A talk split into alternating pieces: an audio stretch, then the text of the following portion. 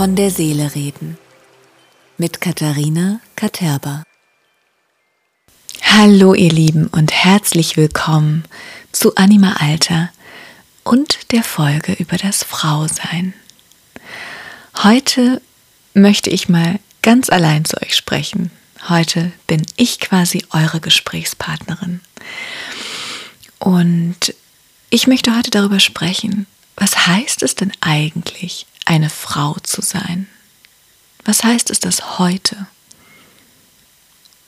Und das wird eine ganz reine subjektive Interpretation, meine Interpretation und meine Wahrnehmung sein, die Spiegelung davon, die Gedanken und Reflexionen, die mir so durch den Kopf gehen und durch den Kopf gegangen sind, natürlich nicht nur erst seit diesem Monat, den ich den äh, Monat der starken Frauen getauft habe und viele andere auch den March, den März als den Monat der weiblichen Historie, der weiblichen Geschichte getauft haben, sondern natürlich und vielleicht schon mein ganzes Leben, bewusster oder unbewusster, je nachdem. Was meine ich denn eigentlich mit heute, wenn ich sage, was es heißt, heute eine Frau zu sein? Damit meine ich die gesamtgesellschaftlichen Erwartungen, die ich als Frau spüre oder die ich wahrnehme über die letzten, sagen wir mal, ja, mindestens 15 Jahre, also mein halbes Leben eigentlich schon. Ich würde sagen, spätestens seit der Pubertät, die ja auch für uns irgendwie immer früher einsetzt, für mich persönlich, würde ich sagen, war das tatsächlich schon mit zwölf der Fall. Ich habe auch mit zwölf das erste Mal meine Periode bekommen. Und da hat sich hormonell einfach so viel umgestellt und auch dadurch, dass ich die Pille dann sehr, sehr früh angefangen habe zu nehmen, also noch mit 13, kurz bevor ich 14 geworden bin, und da dieses Frauwerden so schnell auch von außen sichtbar war und ich da so schnell in diese Rolle gekommen bin, würde ich das für mich datieren. Und ich habe das Gefühl oder kriege oft das Gefühl vermittelt, auch wenn ich mit Freundinnen spreche und gerade von den, aus den Medien tatsächlich, dass erwartet wird, dass wir Frauen eigentlich alles sind. Die fürsorgliche Mutter, die aber trotzdem unglaublich erfolgreiche und unabhängige Geschäftsfrau, die wahnsinnig ja, was heißt erfolgreich, die ihren eigenen Träumen nachgeht, diese zu monetarisieren weiß, um sich ihren Lebensunterhalt selbstständig zu erwirtschaften, die aber gleichzeitig auch die Geliebte ist, die leidenschaftliche, die sexy ist, die schön ist, die absolut bewusst ist, was ihren emotionalen Zustand angeht, ihren mentalen Zustand, ihren Charakter, aber eben natürlich auch und vor allem ihr physisches Erscheinungsbild und auch da sich bewusst ernährt, Sport treibt. Also ganzheitlich eigentlich ein perfektes Wesen darstellt. Und allein wenn ich davon so erzähle, merke ich, das kann eigentlich nur zu, ja, nicht nur einem toxischen Vergleich führen, sondern zu Unzufriedenheit, zu Misserfolg, zu Versagensgefühlen. Denn welcher Mensch, und selbst wenn wir sagen, wir Frauen, wir sind äh, Superheldinnen, wir haben Superkräfte, aber wer soll diesen Ansprüchen Genüge werden, also werden? Wer, wer soll denen gerecht werden?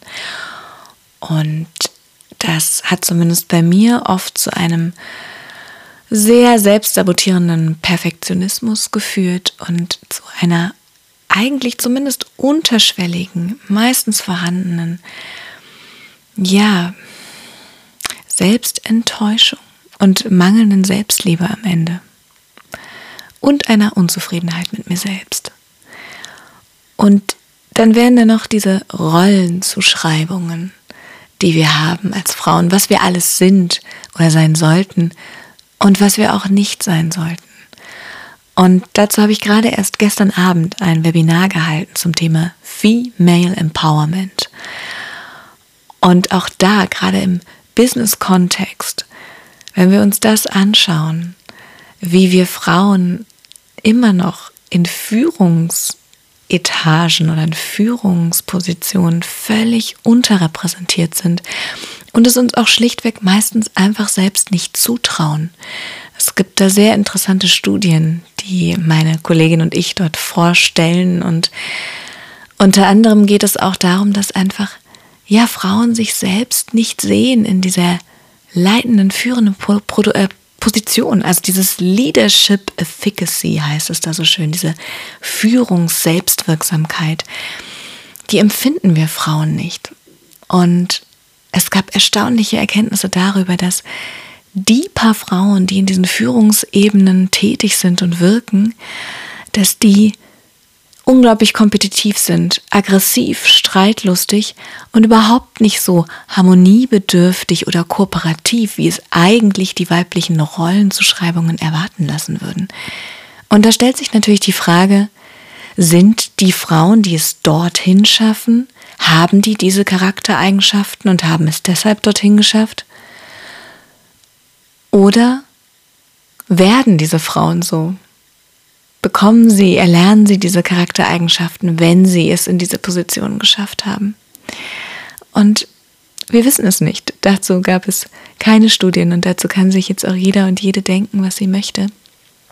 Aber allein, dass wir über diese Zusammenhänge nachdenken, finde ich persönlich traurig oder ist nicht das, wo ich uns gerne alle sehen wollen würde weitere Zahl, also Zahlen, die mich wirklich beeinflusst haben oder beeindruckt haben. Ich meine, ich lebe hier in meiner kleinen Berlin-Blase und äh, hier ist die Startup-Welt sehr, sehr groß und aktuelle Studien, die es gibt, die sagen, dass immer noch nur 4% der deutschen Startups alleine von Frauen gegründet werden. Es sind 86% reine Männerteams und die restlichen 10 sind dann gemischt, beziehungsweise sitzt da dann zumindest eine Frau im Gründerteam. Und äh, bei diesen Hochrechnungen, die, die das neue Narrativ, wie sie, sich, wie sie sich nennen, eine ganz tolle Plattform, die sie errechnet haben, statistisch gesehen, wird es erst im Jahr, und jetzt haltet euch fest, 2139 Jahren, äh, im Jahr 2139 Geschlechterparität in deutschen Gründungsteams geben. Und das ist in 119 Jahren. Und ihr seht, bei den Zahlen verplappere ich mich, weil sie fast so unglaubwürdig klingen. Und ich war nie besonders gut in Mathematik, womit ich zumindest dort klischeekonform, glaube ich, ein Rollenbild unterstreiche. Aber ich glaube, dass das selbst dann für meine Enkeltochter, wenn ich eine haben sollte, und selbst wenn ich meine Tochter wirklich gerade so mit Mitte 40 bekommen würde, es selbst für die Enkeltochter noch schwer werden würde, in einem solchen Gründungsteam zu sitzen. Und ja, was heißt das für uns als Gesellschaft? Und was heißt es für mich persönlich, eine Frau zu sein?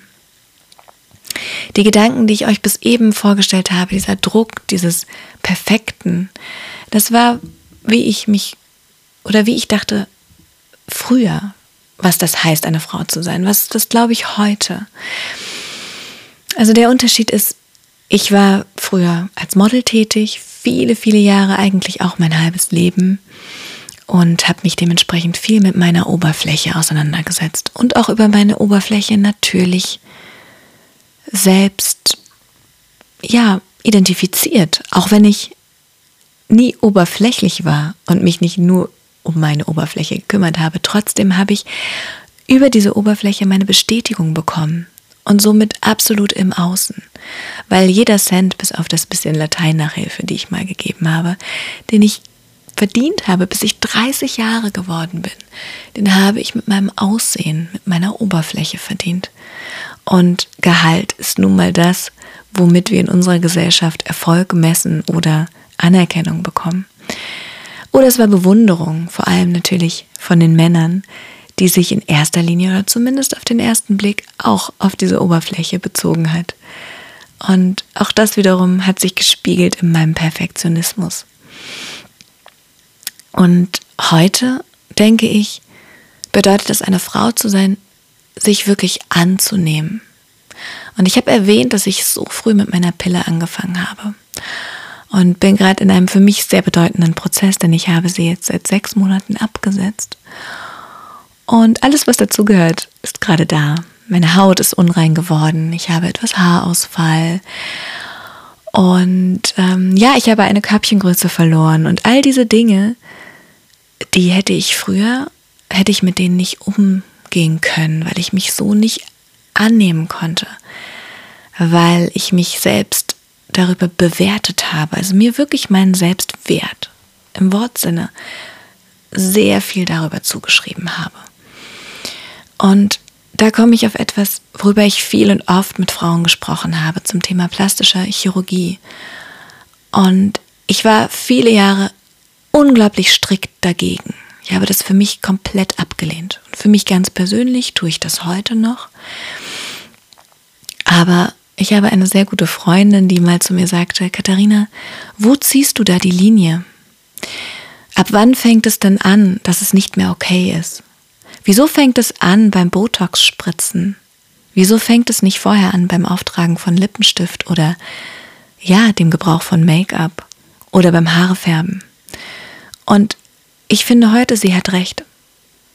Es ist absolut wichtig, dass wir Frauen selbstbestimmt entscheiden, wo wir diese Linie für uns selbst ziehen. Und auch gegenseitig akzeptieren, wo wir diese Linie ziehen. Was mir wichtig ist, ist, dass geht um die Intention, um dieses ehrlich zu sich selbst sein. Und für mich ist die Antwort mittlerweile, dass jegliche Art von wirklich tieferen Eingriffen in mein Äußeres, in meinen Körper, ein Zeichen mangelnder Selbstliebe ist.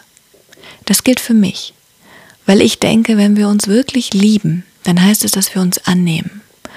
Und wenn wir das tun, dann hängt unsere eigene Definition von unserem Wert oder auch von unserer Schönheit nicht davon ab, ob unsere Lippen ein bisschen weniger schmal sind oder ob wir vielleicht ein paar Lachfältchen oder ein paar Zornesfaltenfältchen oder vom, vom Nachdenken. Ich habe zum Beispiel kleine Denkerfältchen auf der Stirn und es fiel mir nicht immer leicht, die anzunehmen. Überhaupt diese Zeichen, diese ganz geringen Zeichen des Älterwerdens All das ist etwas, was mit Selbstannahme zu tun hat.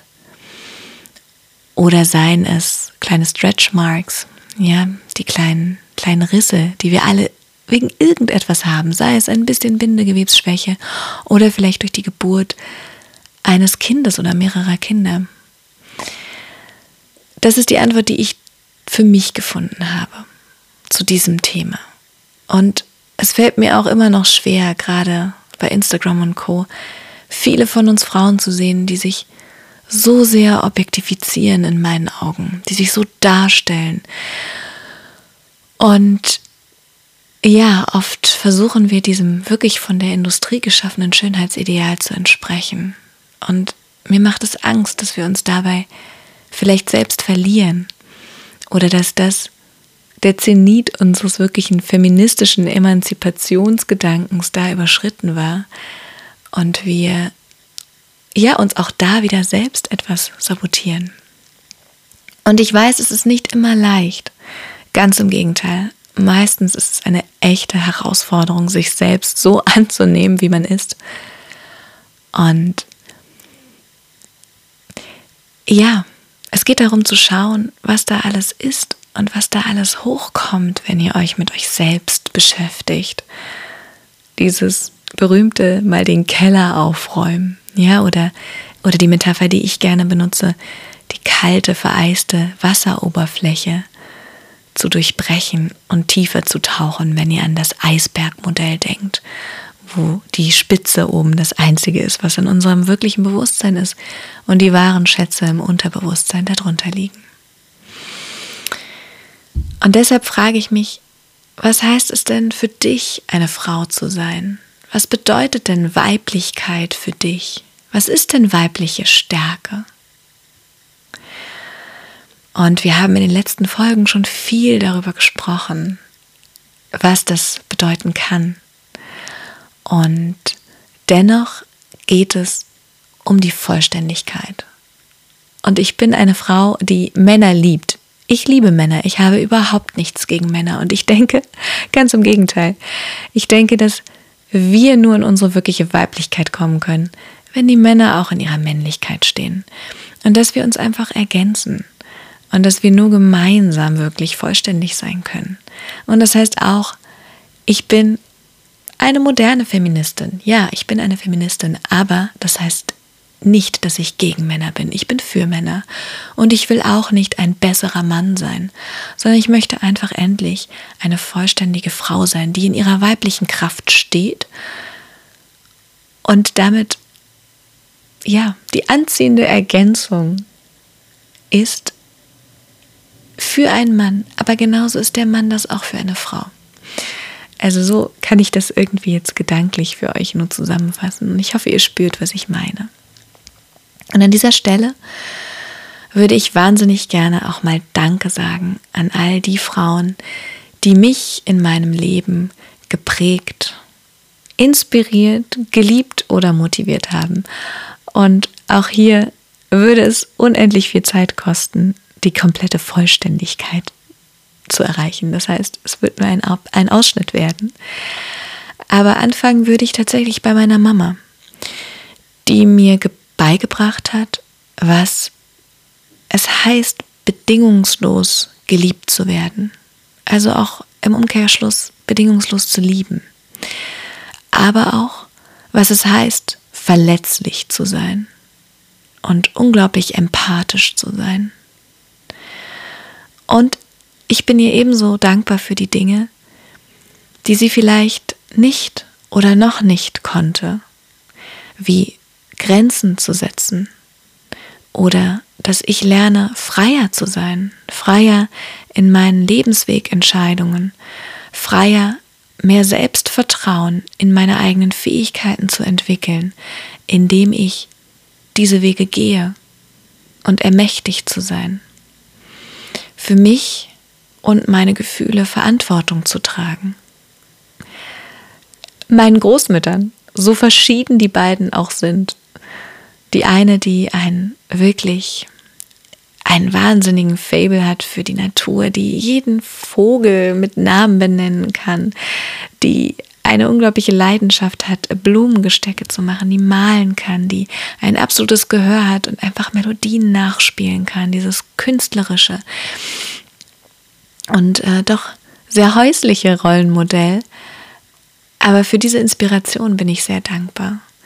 Und die andere, die so eine, wir würden heutzutage sagen, Powerfrau ist und war, die sich durchgeschlagen hat, allein mit einem Kind, meinem Vater, in der Nachkriegszeit, als 1,50 Meter große, rothaarige Frau, die noch heute davon erzählt, und sie ist mittlerweile Mitte 90, wie sie sich von den Soldaten damals hat hinterherpfeifen lassen, aber denen dann Ansagen gemacht hat und, und, und. Also diese, wirklich diese Fröhlichkeit, diese Einfachheit, dieser Humor, dieses Selbstvertrauen, dieses wahnsinnige Selbstvertrauen, was meine Oma immer in sich hatte. Aber auch meine Urgroßmutter, ich durfte sie kennenlernen und mit 97 noch auf ihrem Sterbebett, da hat sie mich gesehen und ich war 22 und sie hat mir nur eine Frage gestellt. Und deswegen mutmaße ich aufgrund der Situation, dass das nach ihren 97 Lebensjahren die Frage ist, die sie als wichtigste Frage für sich herausgefunden hatte.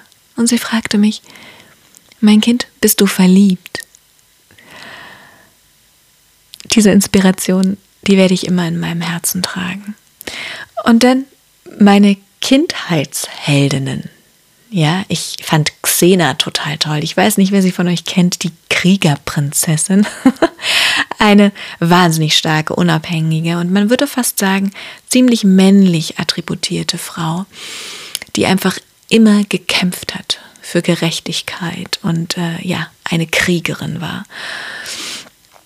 Genauso wie dann später in der Jugend Beyoncé, die zeigt, ich meine, ihr alle kennt Beyoncé, ja? Die zeigt, was es bedeutet, ein Imperium aufzubauen, ein Weltstar zu sein, eine Performance-Künstlerin zu sein, Vorbildfunktion zu haben für wirklich Millionen von jungen Frauen. Und das jetzt auch schon über, ich glaube, 15 Jahre. für also mehrere Generationen von Mädchen und Frauen und auch jetzt gerade sich für Women of Color einsetzt. Und ich möchte zum Schluss natürlich auch die Jetztzeit nicht vernachlässigen. Und es gibt heute so viele von ihnen, diese starken, berühmten, einflussreichen, mächtigen und einfach erfolgreichen Frauen. Und ich bin sehr stolz darauf, dass das hier möglich ist. Noch immer nicht überall auf der Welt, noch lange nicht überall auf der Welt, aber bei uns. Und ich bin stolz darauf, diese Frauen jedes Mal zu sehen, ihnen zuzuhören, sie in ihren Positionen zu sehen. Und ähm, ja, das gibt Hoffnung. Und ich denke, wir sind da auf dem richtigen Weg. Aber ich muss gar nicht so weit in die Ferne schauen, sondern eigentlich nur um mich herum. Denn das hier geht an alle meine Heldinnen. Die, die ich bisher interviewen durfte für meinen Podcast. Ihr habt sie alle kennengelernt. Oder auch die liebenden Mütter um mich herum, von denen ich bei jedem Blick in ihre Augen, während sie ihre Kinder betrachten und ansehen, lernen darf, was wirkliche Liebe ist.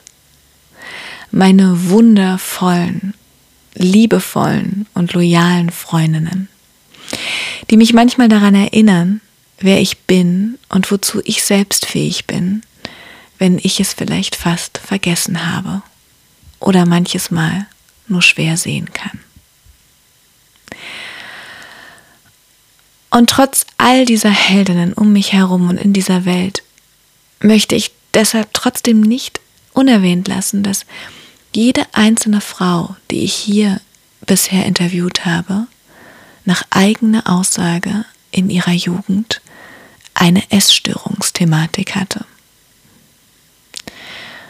Das hat eben auch wahnsinnig viel mit Selbstwahrnehmung zu tun und dem Vergleich und der Einordnung in das große Ganze. Und ich will uns alle hiermit aufrufen, lasst uns dieses große Ganze verändern. Lasst uns gemeinsam daran arbeiten, dass wir einfach wir sein dürfen, als Frauen, als Männer, als Transsexuelle, drittes Geschlecht, als wer oder was wir uns sehen. Lasst uns uns gegenseitig ermächtigen. Und in diesem Sinne wünsche ich euch eine wunderschöne Woche. Eure Katharina.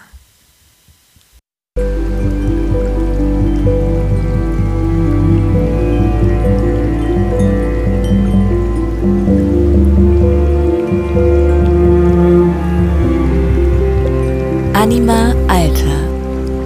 Von der Seele reden. Mit Katharina Katerba.